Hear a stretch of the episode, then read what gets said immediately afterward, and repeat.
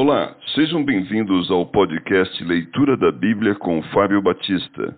A minha oração é que Deus fale ao seu coração por meio da Bíblia Sagrada.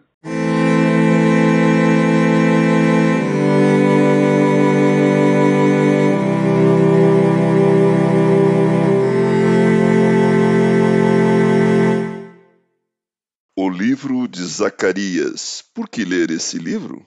Esse livro oferece força e estímulo espiritual. Você já se sentiu insignificante? Talvez você tenha tido a impressão de que ninguém dava valor a você, de que seus esforços não davam em nada. Em momentos assim, somos tentados a desistir. Zacarias se viu diante de uma cidade cheia de gente que se sentia dessa forma. Por isso, deu-lhes palavras de estímulo e de motivação. Então elas recolheram os pedaços do quebra-cabeça e prosseguiram na obra. As palavras de Zacarias podem fazer a mesma coisa a nosso favor hoje. Quem escreveu o livro? Zacarias, cujo nome significa Yahvé se lembra, era profeta e sacerdote. Nasceu no exílio. Quando jovem, voltou da Babilônia para Jerusalém. Quando foi escrito? No oitavo mês do segundo ano de Dario, ou seja, em outubro ou novembro de 520 a.C. O que acontecia na época? O povo de Deus esteve no cativeiro babilônio por 70 anos, mas quando Ciro assumiu o poder, deu permissão para que os israelitas voltassem a Jerusalém e reedificassem o templo.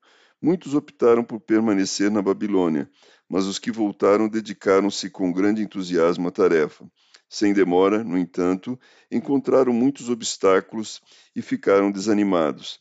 Zacarias não somente os motivou a terminar o que tinham começado, mas também lhes deu uma visão dos propósitos de Deus para depois da restauração do templo. O que se deve buscar em Zacarias?